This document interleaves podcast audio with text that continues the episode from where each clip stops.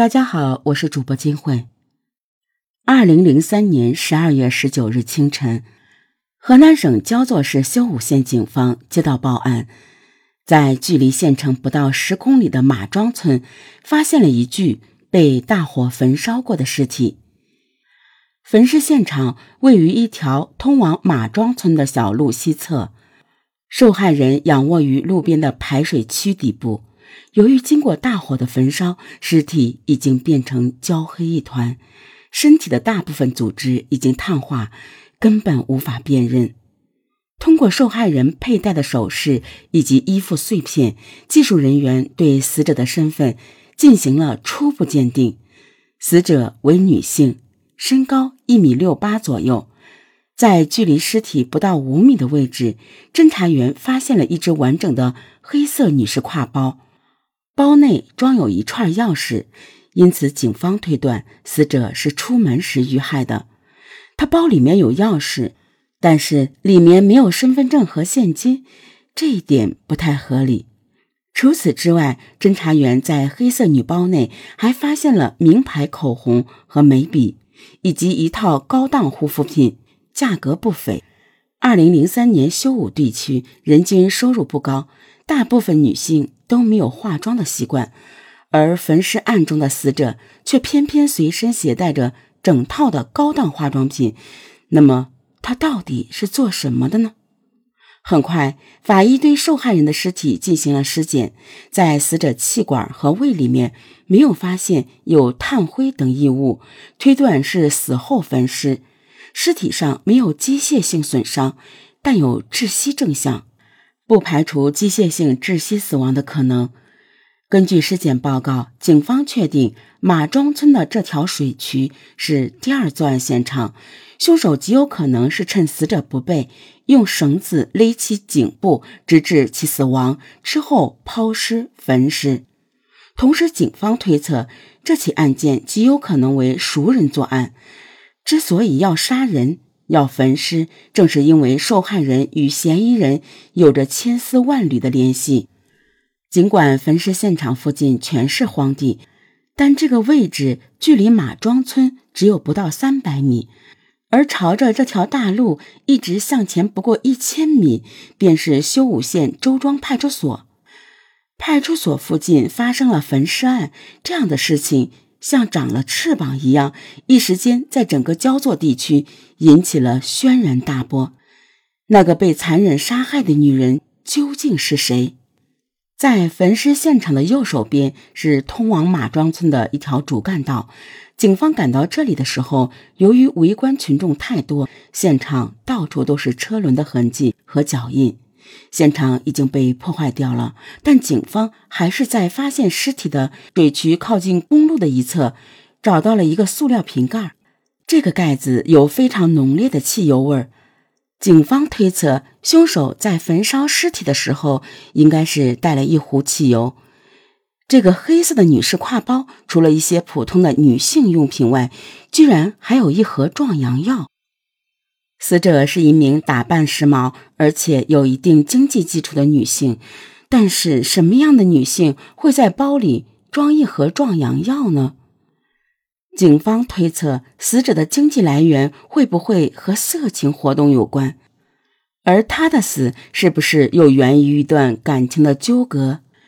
在靠近公路的另一侧，侦查员同样发现了另外一个瓶盖。也有很强烈的汽油味道，不过从尸体烧过的状况来判断，应该用不了太多的汽油，而其他地方也没有看到倾倒汽油的状况。如果用不了那么多汽油，凶手为什么会带两个汽油桶到现场？河南省修武县虽然面积不大，但是由于著名的风景旅游区云台山就在其辖区之内。国内外前来旅游的人络绎不绝，而与修武县临近是河南省西北部重镇焦作。作为河南省西北部的重镇，常住人口当时超过了三百万，而且还有相当数量的流动人口，其中很多人都单枪匹马外出打工。如果死者就是其中的一个，那无疑会给调查工作增加很大的难度。由于死者打扮时髦，消费层次较高，还随身携带一盒壮阳药，很可能是娱乐场所的工作人员。所以，警方集中对修武和焦作两地的娱乐场所展开了排查，查看有没有近期失踪、无故不来上班的人员。经过两天的排查，警方掌握了一条重要的线索：有人反映。焦作一家 KTV 有一个叫卢梅的人失踪了。经对比，身高体态和死者很相似。卢梅，贵州人，三十岁，失踪前是在焦作的一个 KTV 做领班。人不仅打扮时髦，而且善于交际，身边有不少追求者。发现尸体五天前，她同居男友贾四报案卢梅失踪。在听说马庄村有焚尸案发生之后，贾四一口咬定受害人就是自己的女友卢梅，并且直接把矛头指向一个叫做李广发的男人。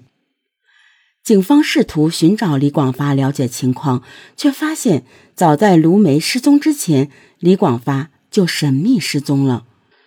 为什么卢梅的男友贾四一口咬定受害人就是自己的女友？他又是如何知道李广发就是凶手？李广发又去了哪里？贾四说自己和女友卢梅的关系一直很好。几个月前，李广发突然出现，并疯狂追求卢梅。尽管卢梅一直在拒绝，但是李广发却一直纠缠。